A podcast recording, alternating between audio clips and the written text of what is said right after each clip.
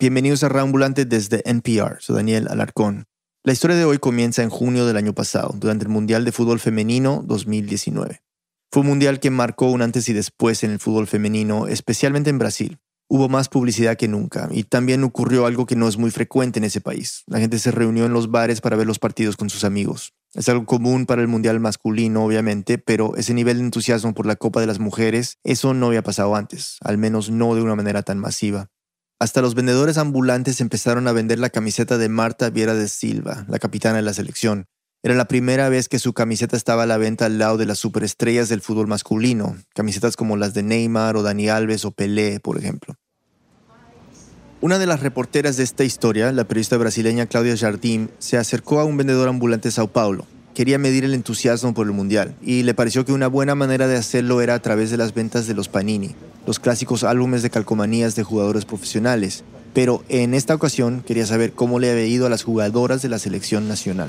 Oi, tudo bem? Tem álbum de figurinha da seleção feminina? Y lo que encontró la dejó sorprendida. Chegou, chegou, vendeu bem. Aí esses dias a Panini recolheu tudo. Mas como que foi, assim? Quantas figurinhas você vendia por dia? Uma média de 100 figurinhas por dia. El vendedor le dijo que las ventas fueron buenas, alrededor de 100 paquetes de calcomanías al día. Foi uma média boa para ser futebol feminino. Pero no pudo evitar añadir que es un buen promedio si se tiene en cuenta que se trata de la selección femenina. Y entonces Claudio le preguntó cuál Panini vendía más, el del equipo masculino que estaba jugando la Copa América o el de la selección femenina. Ambos torneos estaban pasando al mismo tiempo. Então, as duas estavam meio empatadas, mas tinha às vezes que a, a feminina ganhava, vendia mais no dia do que a Copa América. El vendedor le dice que hubo días que vendió más paninis de la selección femenina que de la masculina. Me surpreendi, né? Por ser futebol feminino, a gente acha que é uma coisa assim que ninguém liga, mas El propio vendedor se sorprendió cuando hizo los cálculos. El álbum de las jugadoras fue un éxito de ventas a pesar de que la selección brasileña no llegó tan lejos. Perdió el partido de octavos contra Francia, el país anfitrión del Mundial. Brasil nunca ha ganado un mundial femenino y la gran ilusión de Marta, la capitana y figura principal del equipo, era que esta vez finalmente lo lograrían. Luego del partido con Francia, ya eliminadas las brasileñas, los periodistas y las cámaras de televisión se le acercaron. Se le veía muy afectada. Lógico que emociona, o momento é muito emocionante. Eu queria estar sorrindo aqui, até chorando de alegria. Marta no pudo contener las lágrimas. Dijo que hubiera preferido estar sonriendo o llorando de alegría y la entrevista se convirtió en un desahogo. E o futebol feminino depende de vocês para sobreviver. Então pense nisso, valorize mais. Chore no começo para sorrir no fim. Marta le pidió a las nuevas generaciones de jugadoras brasileñas que luchen más, que ella está llegando al fin de su carrera y que el futuro del fútbol de mujeres depende de ellas. Este clip se hizo viral y se comentó mucho en las redes sociales porque habla de algo que es muy importante, los problemas que enfrentan las mujeres que quieren jugar fútbol. Hay miles de niñas en Brasil que quieren ser la próxima Marta y muchas se enfrentan a los mismos obstáculos que ella encontró cuando empezó a jugar profesionalmente, hace 20 años. En el episodio de hoy vamos a seguir a una de esas jugadoras. Irene Caselli y Claudia Jardín son las reporteras que nos traen la historia. Desde el estado de Sao Paulo, esta es Claudia. A primera vista, la habitación de Laura Pigatín se parece a la de muchas niñas de 16 años en Brasil. Sobre su cama, un oso de peluche con un corazón rojo en el pecho. En las paredes de color rosado se ve un afiche de Cristiano Ronaldo. En una esquina está el escritorio, muy organizado. Y sobre el escritorio... Aqui as minhas medalhas. Em uma repisa muito cuidada. Eu tenho várias aqui especiais para mim, mas é, tem algumas que são é, muito especiais. Esta é Laura e nos está mostrando as docenas de medalhas e troféus que ha ganado em torneios locais de futebol. Dice que são muito especiais para ela. Laura vive com sua família em São Carlos, uma cidade de mais de 250 mil habitantes que queda três horas de São Paulo. São Carlos está a meio caminho entre o campo e a cidade e gira em torno da Universidade Federal que tem sua sede allí. Há muitos estudantes, vêm de todo o Brasil e de outras partes do mundo. A vida social se limita aos centros comerciais e, apesar de ser uma cidade llena de jovens, há uma sensação de que allí não passa nada. É, moramos numa cidade pacata. Esta é Andrea, a mamã de Laura. Na qual não tem, não tem muita diversão, não tem muita coisa para se fazer. É, nos finais de semana a gente se encontra com os amigos. Describe São Carlos como uma cidade tranquila, onde não há muitas opções de entretenimento aparte de juntar-se com os amigos. E atrás do futebol da Laura, né, que é uma grande. Excepto por el fútbol. El fútbol que juega Laura se vuelve uma grande diversión para toda a família, disse Andrea. Además, el fútbol es el pretexto para reunir a las familias, a los amigos. Se encuentran todos en casa de gente conocida para ver algún partido en la tele o van en grupo a ver a jugar los equipos locales. Para los Pigachín, esa es la gran rutina familiar. A Lauro, el papá, siempre le ha gustado el fútbol y Laura creció viendo partidos en la tele con él y con su hermano mayor. De pequeñita, Laura se quedaba algunas horas en la casa de sus abuelos maternos y allí también estaba rodeada por el fútbol. Su abuelo le regalaba camisetas, gorras y todo lo que tuviera el símbolo de São Paulo, su equipo favorito. Para ese entonces, Laura decía que era hincha del equipo de su abuelo, hasta que... Daí estava jogando acho que São Paulo e o Santos. E o Santos goleou São Paulo, né? Era a época do Neymar, do Robinho, do Ganso. Laura recuerda el día en que Santos, el equipo de su papá y de su hermano, le metió una goleada al São Paulo, el equipo del abuelo, y el suyo hasta ese momento. Contra-ataque do Santos. Robinho de letra. En la cancha estaban estrellas como Neymar y Robinho jugando. E não foi fácil aceitar sua primeira decepção em el fútbol. Eu estava assistindo o jogo sentada no sofá e o Santos começou, ganhou o jogo. Eu fiquei brava, né, triste. Acho que até chorei, não lembro. Laura se acuerda que estava vendo o partido em el sofá e se puso muito brava porque Santos derrotou a seu equipo. Lloró, decepcionada, y tiró a la basura la ropa del club de São Paulo que su abuelo le había regalado. El Santos pasó a ser su nueva pasión. Daí meu pai comprou roupa do Santos para mim e eu virei Santista, sou Santista até, até hoje. Su papá corrió a comprarle una camiseta de su nuevo equipo favorito, algo indispensable para convertirse en un verdadero hincha de un club. Desde entonces, Laura es hincha del Santos, el equipo de Pelé. La verdadera iniciación al fútbol llegó cuando Laura tenía cinco años. Un día, su papá fue a buscarla al preescolar y la maestra le contó que Laura era la única niña en su salón que había elegido tomar clases de fútbol en vez de ballet. Era futebol para os meninos e balé para as meninas. Só que eu não queria fazer balé, eu sempre acho que eu quis fazer futebol, né? Eu sempre gostei de futebol. Lo normal, entre comillas, era fútbol para los niños y ballet para las niñas. Ah, a gente achou estranho e riu, né? Em cima disso a gente acabou rindo, né? A gente achou engraçado. Este es Lauro, estranho, achou papá. engraçado e vamos ver que Dice que isso, decisión le gente. pareció divertida, pero no le extrañó. En cierto sentido, Laura siempre había sido así. Pedía que le regalaran juguetes asociados normalmente con lo que le gusta a los niños, como un disfraz de Superman o tractores de juguete. Y la familia la complacía con los regalos que pedía. Andrea dice que nunca fue una de esas madres que piensa que las niñas solo deben jugar con muñecas, aunque también tenía algunas. Às vezes eu, eu penso na Laura, que ela não tem boneca, mas aí eu lembro que eu também nunca tive boneca, né? E o meu negócio era brincar na rua. Cuando piensa que Laura no tiene muchas muñecas, Andrea dice que ella tampoco las tuvo y recuerda que de pequeña se la pasaba jugando en la calle, al fútbol y haciendo todo tipo de deportes. Y a ellos no les importaba. Es más, les parecía bien que jugara fútbol.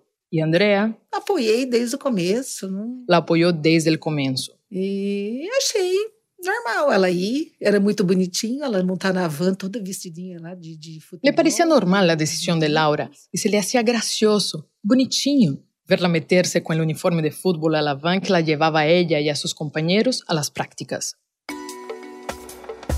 Era el 2009 cuando Laura comenzó a tomar clases de fútbol en la escuela y como ese no era el juego favorito de las niñas de su edad, Laura fue acostumbrándose a tener niños como compañeros de juego. Me sentia super tranquila, assim, me divertia. Meus melhores amigos sempre foram os meninos mesmo. Y le gustaba que sus mejores amigos fueran niños. Siempre le ha fascinado todo lo que tiene que ver con el fútbol. Jugaba mucho en el patio de su casa. Después de la escuela, Brincava de futebol aqui no, no gramado aqui de casa. Então acho que eu sempre fui ganhando essa paixão já por futebol le gustaba simular partidos de fútbol con muñequitos de plástico o jugar videojuegos. De fútbol, claro. Cuando Laura tenía siete años, en 2011, luego de tomar sus primeras clases en la escuela, un amigo de la familia empezó a organizar partidos de futsal, o sea, fútbol sala, que se juega con cinco jugadores por equipo, en interiores, en una cancha más pequeña, en un estilo de juego más rápido. Laura era parte de este equipo y seguía siendo la única niña, y por ser la excepción llamaba la atención del público. La mayoría eran padres de otros niños, pero también venían vecinos de otras ciudades del estado de São Paulo, donde se organizavam partidos amistosos. E todo mundo achava legal, né? As pessoas da cidade, ah, o time lá da menina, né? O time ficou conhecido pelo time da menina, né? Todo mundo ia assistir. Laura cuenta que el equipo pasó a ser conocido como el equipo de la niña y que de pronto ella se convirtió en una atracción en las ciudades por donde pasaba.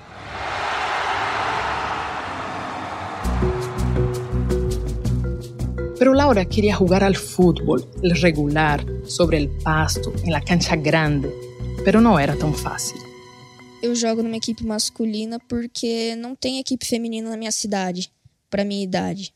E por isso que eu tenho que jogar. En su ciudad, dice, no hay equipos de fútbol femenino para niñas de su edad. Mas eu sempre quis jogar assim no time feminino, né, com as meninas, né, porque eu acho mais legal. Não que eu não gostava de jogar com as meninas, gostava. mas Siempre é quiso legal jugar você en un jogar equipo com- femenino, con las niñas, porque le parecía más chévere. No es que no le gustaba jugar con los niños, le gustaba, pero le hubiese encantado jugar con alguna chica. En Brasil no suele haber torneos para chicas menores de 14 años, a menos que vivan en São Paulo o en Río de Janeiro, ciudades grandes que ofrecen más opciones, las niñas no tienen dónde jugar. Así que a Laura solo le quedaba la opción de jugar futsal con otros niños. Cuando tenía 10 años, o entrenador fue a un partido amistoso de futsal en el que estaba jugando Laura. E aí eu vi que tinha uma menina jogando no meio dos meninos, né? Este es Rogério Pereira, el entrenador de ADESME, una asociación deportiva del Sindicato de Trabajadores Metalúrgicos de São Paulo. Procurei saber quem era a mãe dela e eu convidei ela pra vir. Rogério dice que vio a la niña jugando entre los chicos y fue a hablar con Andrea para invitar a Laura a practicar con su equipo. Aí eu estava sentada na arquibancada, veio aquele moço de chapéu, de boné lá, falar comigo, assim, eu até assustei no começo, falei, nossa, mas o que esse moço quer comigo, né? Andrea recuerda que estaba sentada en las gradas cuando Rogério, que usaba una gorra, se acercó. Que se le acercara un desconocido le pareció raro. Aí ele, "Ah, você que é mãe dela? ¿Eres la mamá de la niña? ¿Ella juega fútbol de campo? Le preguntó Rogério. Eu falei, não, ela tá jogando só quadra agora. Para ese entonces, Laura solo jugaba futsal. Leva ela para treinar lá comigo, eu treino lá no sindicato. Rogério le propuso que la llevara a entrenar con su equipo. Daí minha mãe achou assim meio estranho, né, aquele cara me chamando, tudo. Laura dice que a su mamá le pareció rara aquella invitación, pero le pidió a su hermano mayor que la llevara a una sesión de entrenamiento.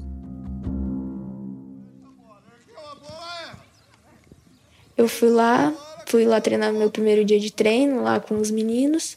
Era la primera vez que Laura jugaba con un equipo de fútbol regular. Estaba emocionada, pero al principio no fue nada fácil. Quando eu cheguei lá, todo mundo ficou olhando, né, assim, né, acha meio estranho no começo, ficou meio duvidando. Laura se acuerda que ese primer día los otros niños se quedaron mirándola, extrañados. Era la primera vez que una niña entrenaba con el equipo y no sabían si realmente era capaz de jugar. Mas dentro do campo, eles viram que eu sabia jogar, assim, Pero apenas la vieron en acción, las cosas cambiaron. Sus compañeros la aceptaron rápidamente, sin prejuicios, porque se dieron cuenta de que ella sí sabía jugar.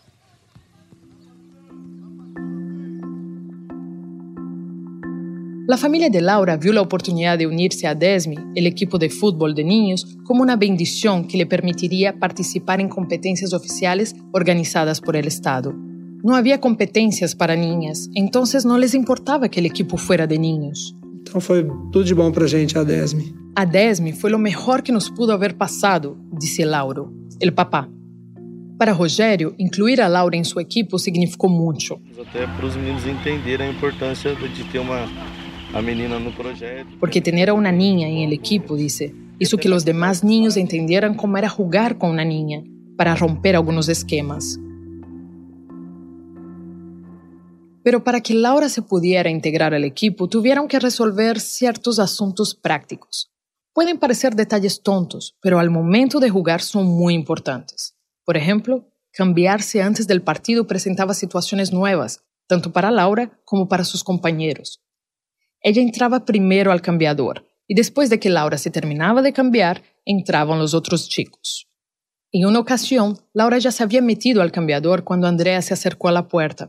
Había unos compañeros del equipo haciendo guardia. No la reconocieron como la mamá y le gritaron. Não, tia, não entra não, a Laurinha tá aí, ela tá tomando banho. Que no entrara porque Laurinha estaba bañándose. E nem a mãe podia entrar. Ni la madre podía entrar porque sus compañeros se habían puesto muy estrictos con esta regla. Y cuando no había vestidores, Laura improvisaba con la ayuda de Andrea. Já tive muitas vezes que me trocar dentro do carro. Até teve um dia que eu tive que trocar atrás de uma árvore. Varias veces tuvo que cambiarse en el carro y una vez hasta detrás de un árbol. Realmente es impresionante, porque Laura se transforma cuando sale de los vestidores y entra al campo de juego. Irene, la correportera de esta historia, y yo hemos pasado bastante tiempo con ella, con su familia, y normalmente es una niña tímida y se le nota. Cuando fuimos a verla en el colegio, Laura estaba sentada en primera fila, callada, como encorvada, con los lentes puestos. Pero cuando la acompañamos a la cancha por primera vez, vimos una transformación. Con su uniforme de fútbol puesto y el pelo agarrado en la cola de caballo, Laura se pone más recta y firme. Refleja una confianza que no es evidente fuera de la cancha. Es como si su verdadera personalidad saliera solo ahí y sale con fuerza. Fico mais à vontade, eu quero ganhar, né? Sou muito competitiva, sempre quero ganhar, então dou o meu máximo. Dice que en la cancha se siente más a gusto, que es muy competitiva, que da el máximo de ella misma para ganar.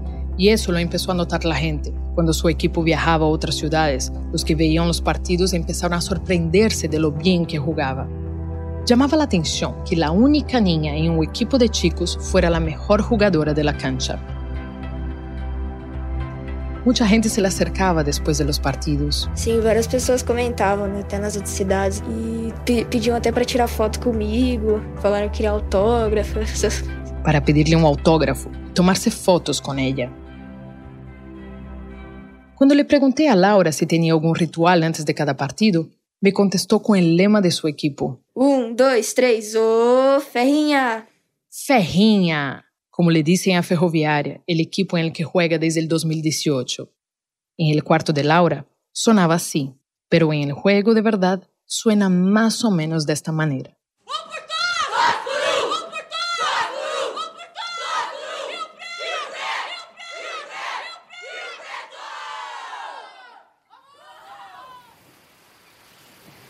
Un día, Andrea estaba en la playa con Laura y su hija estaba haciendo unas jugadas en la arena con el balón.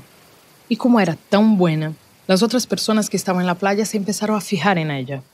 La mamá estaba viendo a Laura desde un kiosco en la playa y escuchó a dos hombres hablando al lado de ella. Olha aquela menina como joga bola, porque ela era uma atração quando a gente ia pra praia. Pa- O povo parava, ficava. Mira cómo juega esa niña, dijo uno de ellos. Poco después su colega respondió, É, pena que daqui a pouco ela vira homem. Qué pena que dentro de poco va a virar hombre, que se va a convertir en hombre. No es un comentario inusual, y no es solo en Brasil. Se oyen comentarios similares en toda América Latina, y en el mundo, por supuesto. Existe una percepción bastante generalizada de que el fútbol es demasiado masculino para las mujeres, usualmente con la insinuación de que las chicas que juegan inevitablemente van a ser lesbianas. No es todo el mundo, claro, pero a Andrea ese comentario le chocó. De onde ele tirou isso? Ela é uma criança ainda jogando bola. E se ela quiser ser Dice que homem, le se pareció ela absurdo, que no sabía de dónde aquel hombre sacaba esas ideas. Se trataba de una niña jugando con la pelota. Además, no era asunto suyo, era la vida de Laura. Laura también lo tenía claro. Isso daí eu acho que não tem nada a ver. Pra mim, na minha opinião, não tem nada a ver. Cada uma escolhe o que. Dice que una cosa no tiene que ver con la otra, que cada quien debe ser libre para decidir lo que quiere ser. Aunque los padres de Laura pensaban que comentarios como ese eran absurdos, los prejuicios contra su hija se empezaron a convertir en una preocupación, incluso durante los partidos. Un día, Laura estaba jugando con los chicos en un campeonato. Su equipo estaba ganando el partido y Laura estaba particularmente inspirada. E uma, uma mãe, né, quando eu fiz, um- acho que eu driblei o filho dela, sei lá, ela começou a falar: Nossa, lugar de menina é brincando de boneca. Laura cuenta que en una jugada dribló a un niño y escuchó que desde las gradas una madre que estaba en la tribuna gritaba, ¿qué haces allí? El lugar de una niña es jugando con las muñecas. Andrea estaba en las gradas, viendo a su hija jugar y tuvo que respirar profundo para contenerse. Y Laura no se intimidó. Al contrario, siguió jugando con aún más empeño, pero la tensión subió cuando ella hizo una jugada espectacular para esquivar a este mismo chico. Laura avanzó hasta la portería. Con esa jugada, el niño perdió el equilibrio y cayó al piso. La mamá del chico no lo pudo soportar y empezó a gritar con más fuerza. Dá um soco na cara dessa menina. Dale un puñetazo en la cara a esta niña.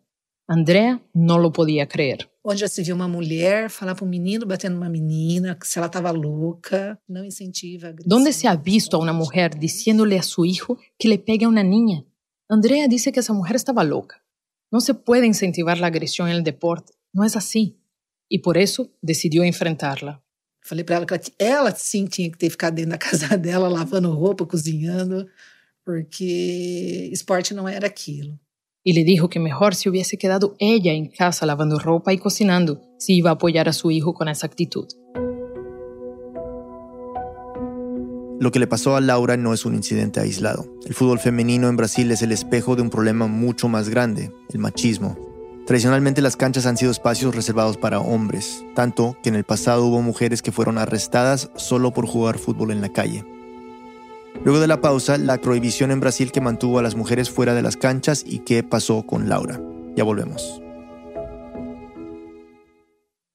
Ya sea que hablemos de las protestas de atletas, la prohibición de que los musulmanes ingresen al país, la violencia con armas de fuego, la reforma educativa o la música que te está dando vida en este momento, la raza es el subtexto de gran parte de la historia estadounidense y en Code Switch de NPR ese subtexto se vuelve texto.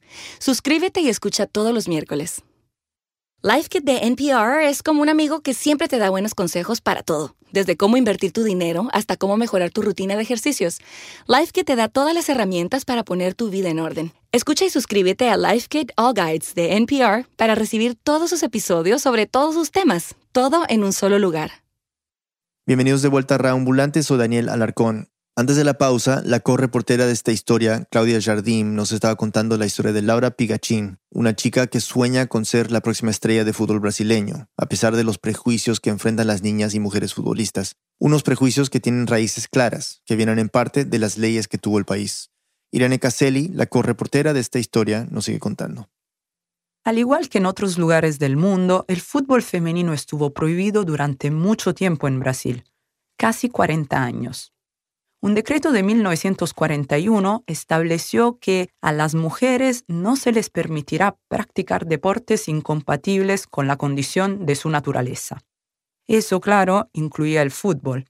A la lista prohibida se incluía el levantamiento de pesas, el béisbol y las artes marciales. Durante ese periodo de gobiernos autoritarios en Brasil, se consideraba que las mujeres tenían que quedarse en el ámbito privado estar protegidas y controladas, es decir, en el hogar, donde podían ser buenas esposas y madres.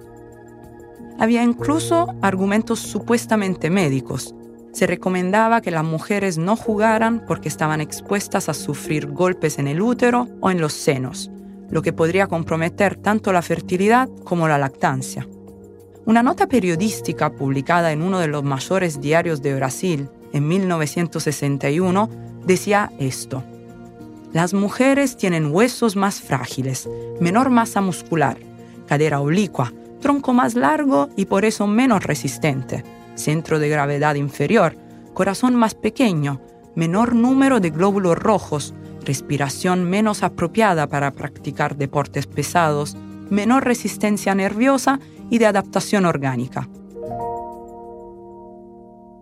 Para Andrea, la prohibición es la raíz de los prejuicios y las dificultades que todavía enfrentan las mujeres que sí quieren jugar.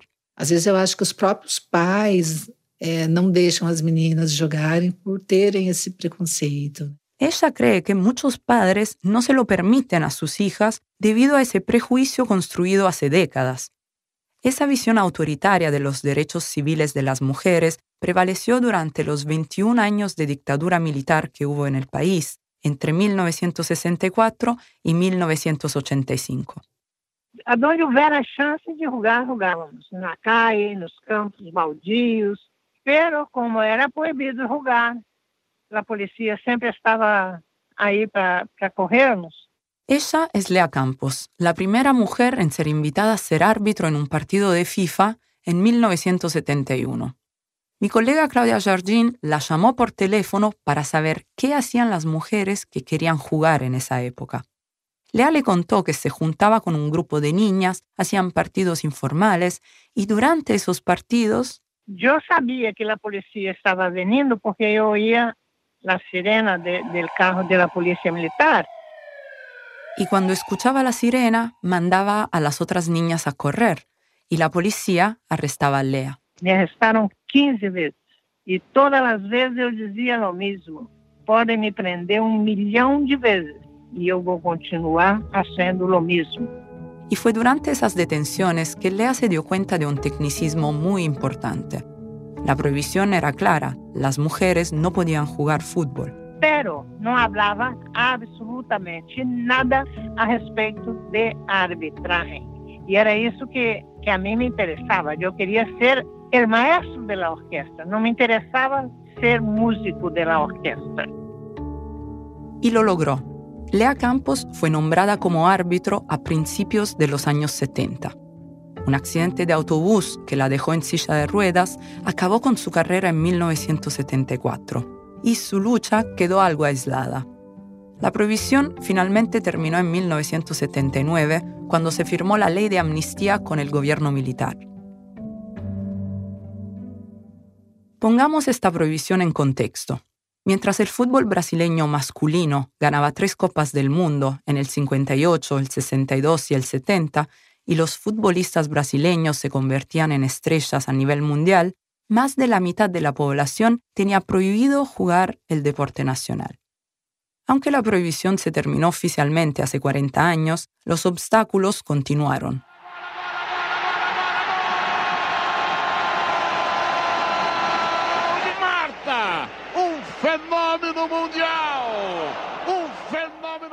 Hoy en día Marta Vieira da Silva es la jugadora de fútbol más popular de Brasil y está entre las más conocidas del mundo.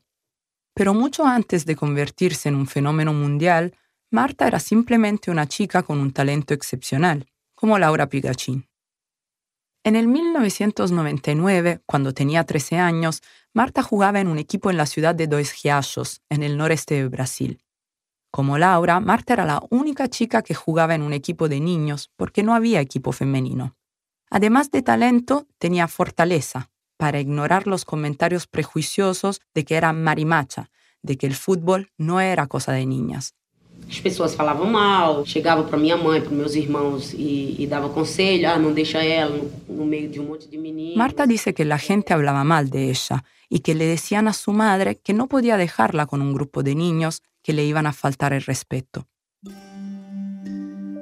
Marta nos contó que cuando jugó en su primer campeonato fue la jugadora que más goles había marcado y era fundamental para su equipo. Marta también recuerda que su talento molestaba a los adversarios, tanto que el dueño de un equipo contrario amenazó con retirarse del torneo local si Marta seguía jugando. Fiquei super frustrada naquele momento. Se sintió muy frustrada y tuvo que abandonar el campeonato. Não achava um, uma resposta do porquê disso tudo, né? Será que é tão complicado aceitar que um ser humano nasceu com talento e sabe jogar e sabe fazer isso e é isso que te faz feliz? Y no podía entender por qué era tan complicado aceptar que un ser humano que nació con talento no pudiera jugar y ser feliz. Pero siguió. Su meta era jugar en un equipo importante. Vasco da Gama, uno de los grandes clubes de Río de Janeiro, hacía pruebas para descubrir nuevas jugadoras. Era el año 2000 cuando Marta le dijo a su mamá que quería irse a Río de Janeiro. Falei com a minha mãe, ela falou: ela não vai. É tipo assim, ela não levou muito a sério. Marta dice que su madre le contestó: Tú no vas a ir. No se tomó muy en serio lo que decía Marta. Pero Marta decidió hacerlo de todas maneras. Le pidió dinero prestado a sus amigos y vecinos más cercanos para comprar el pasaje de autobús. Apenas tenía para comer en el camino, y estamos hablando de un viaje de tres días desde el noreste hasta el sudeste de Brasil. E aí tinha os pontos estratégicos para parar e tal, tomar café, fazer um lanche. Marta dice que mientras el bus paraba para que la gente tomara café o hiciera una merienda, ella tenía que cuidar cada centavo. Se aguantaba el hambre, sabiendo que el poco dinero que había traído le tenía que durar. Marta hizo la prueba y se quedó en el Vasco da Gama. Dos años después se mudó a Belo Horizonte y jugó en un equipo local. Estaba decidida, quería hacer del fútbol su vida, pero las posibilidades en Brasil eran muy precarias. Todavía lo son. La mayor desigualdad en el fútbol profesional femenino es la parte financiera. A nivel internacional, un estudio reciente de Sporting Intelligence, un sitio web dedicado a noticias deportivas, muestra la brecha enorme entre los salarios de los hombres y de las mujeres.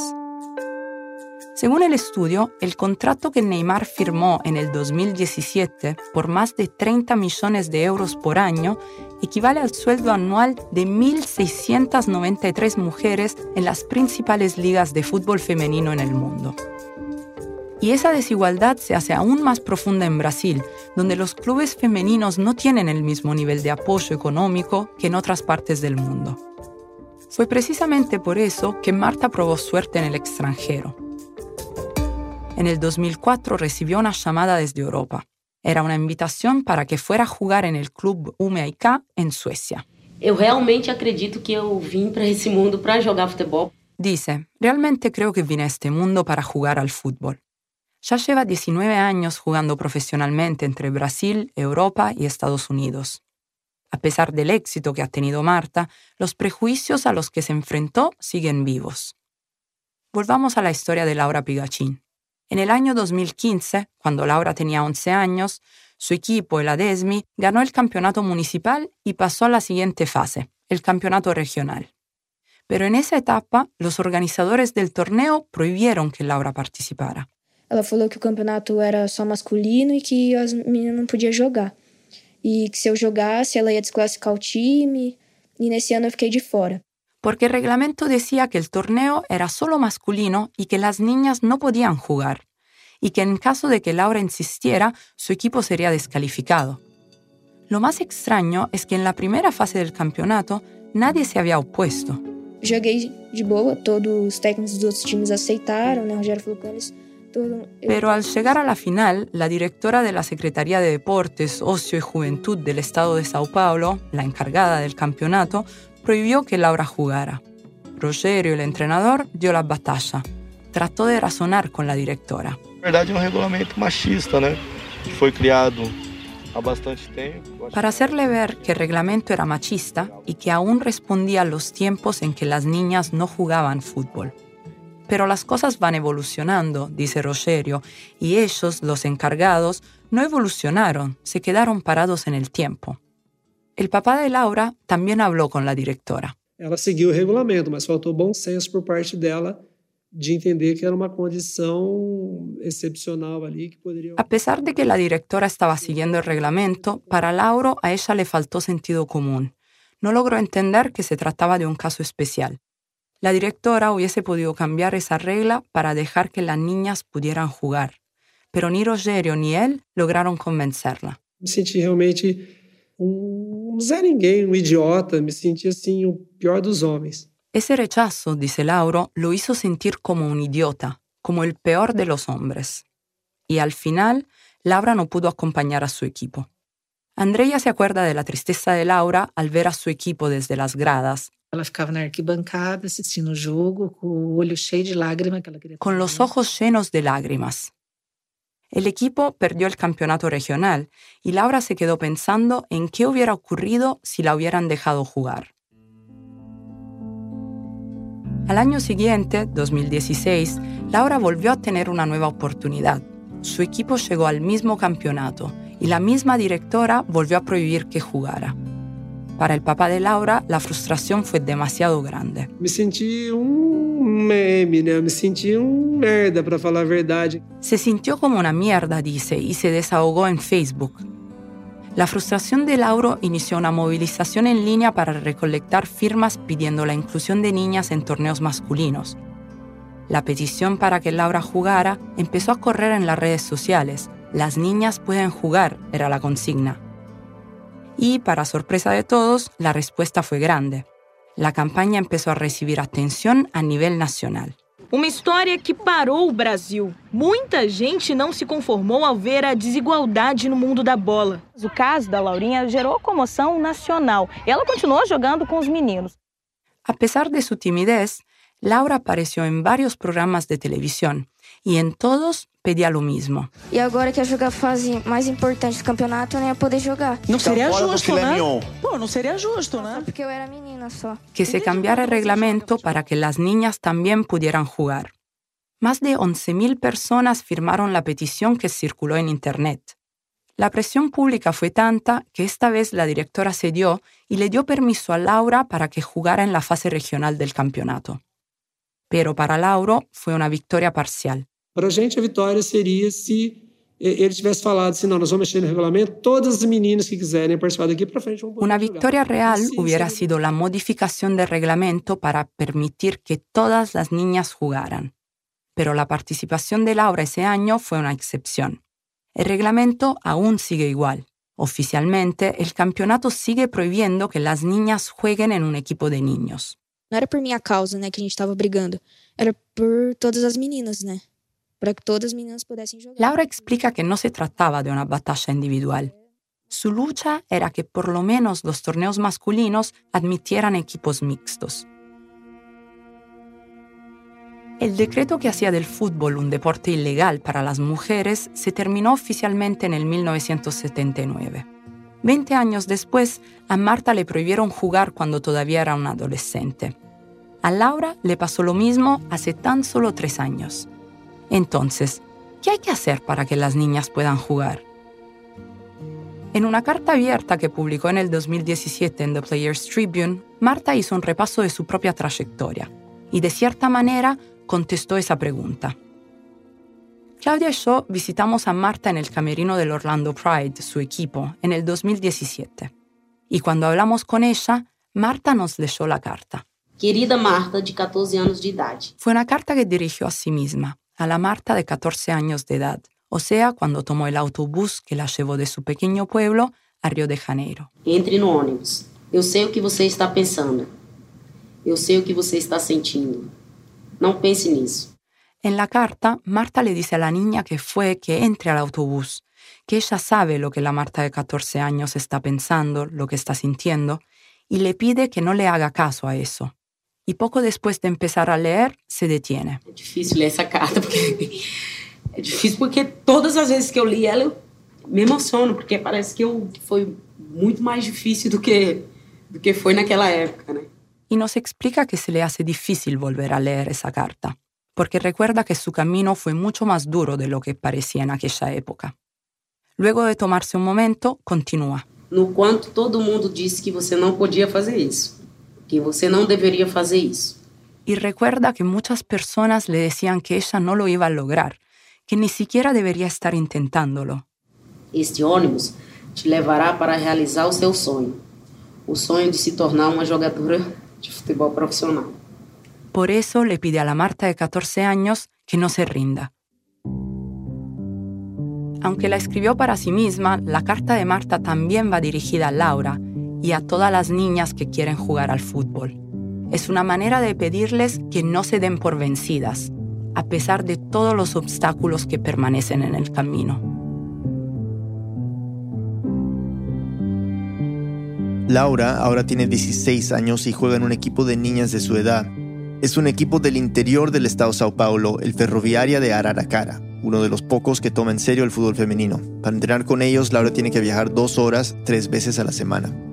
A pesar de ser una de las más jóvenes del grupo, Laura pasó a estar en la lista de los jugadores titulares del Ferroviaria y participó en el primer campeonato brasilero femenino sub-18, un torneo lanzado apenas ahora en el 2019 por la Confederación Brasileña de Fútbol. La FIFA también ha implantado nuevas iniciativas para la creación de más equipos femeninos profesionales hasta en Brasil, para que niñas como Laura tengan donde jugar de adultas.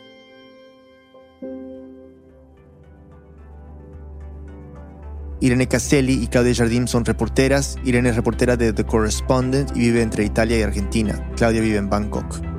Mariangela Maturi también contribuyó a este reportaje que es parte de A Girls Game, un juego de chicas, un proyecto periodístico realizado con el apoyo del European Journalism Center. A Girls Game salió en varios idiomas, inclusive en español, y también en distintos formatos, con un documental de casi media hora. Para más información pueden visitar agirlsgame.net. Agradecemos la ayuda del Orlando Pride, Aguinaldo Suárez, Fabiano Fara, la familia Pigachín, Gibradoras y Sandovaldo Euclides. Esta historia fue editada por Luis Treyes, Camila Segura y por mí. La música y el diseño sonidos son de Andrés Aspiri y Remy Lozano. Andrea López Cruzado hizo el fact-checking. Muchas gracias a Sabrina Duque por su ayuda y por la revisión y traducción de los audios en portugués. El resto del equipo de Ambulante incluye a Liseta Arevalo, Gabriela Brenes, Jorge Caraballo, Victoria Estrada, Miranda Mazariegos, Patrick Mosley, Laura Rojas Aponte, Barbara Sawhill, David Trujillo, Elsa Liliana Ulloa y Luis Fernando Vargas. Carolina Guerrero es la CEO. Ambulante es un podcast de Ambulante Studios y se produce y se mezcla en el programa Hindenburg Pro. Ambulantes, todos los viernes en la mañana mandamos un correo con recomendaciones para el fin de semana. El formato es sencillo, cinco personas de nuestro equipo recomiendan algo que los inspira. Series, podcasts, libros, música. Nos divertimos mucho haciéndolo y creemos que les va a gustar. Si quieren suscribirse, vayan a radioambulante.org slash correo. Repito, radioambulante.org slash correo. Raúl cuenta las historias de América Latina. Soy Daniel Alarcón. Gracias por escuchar.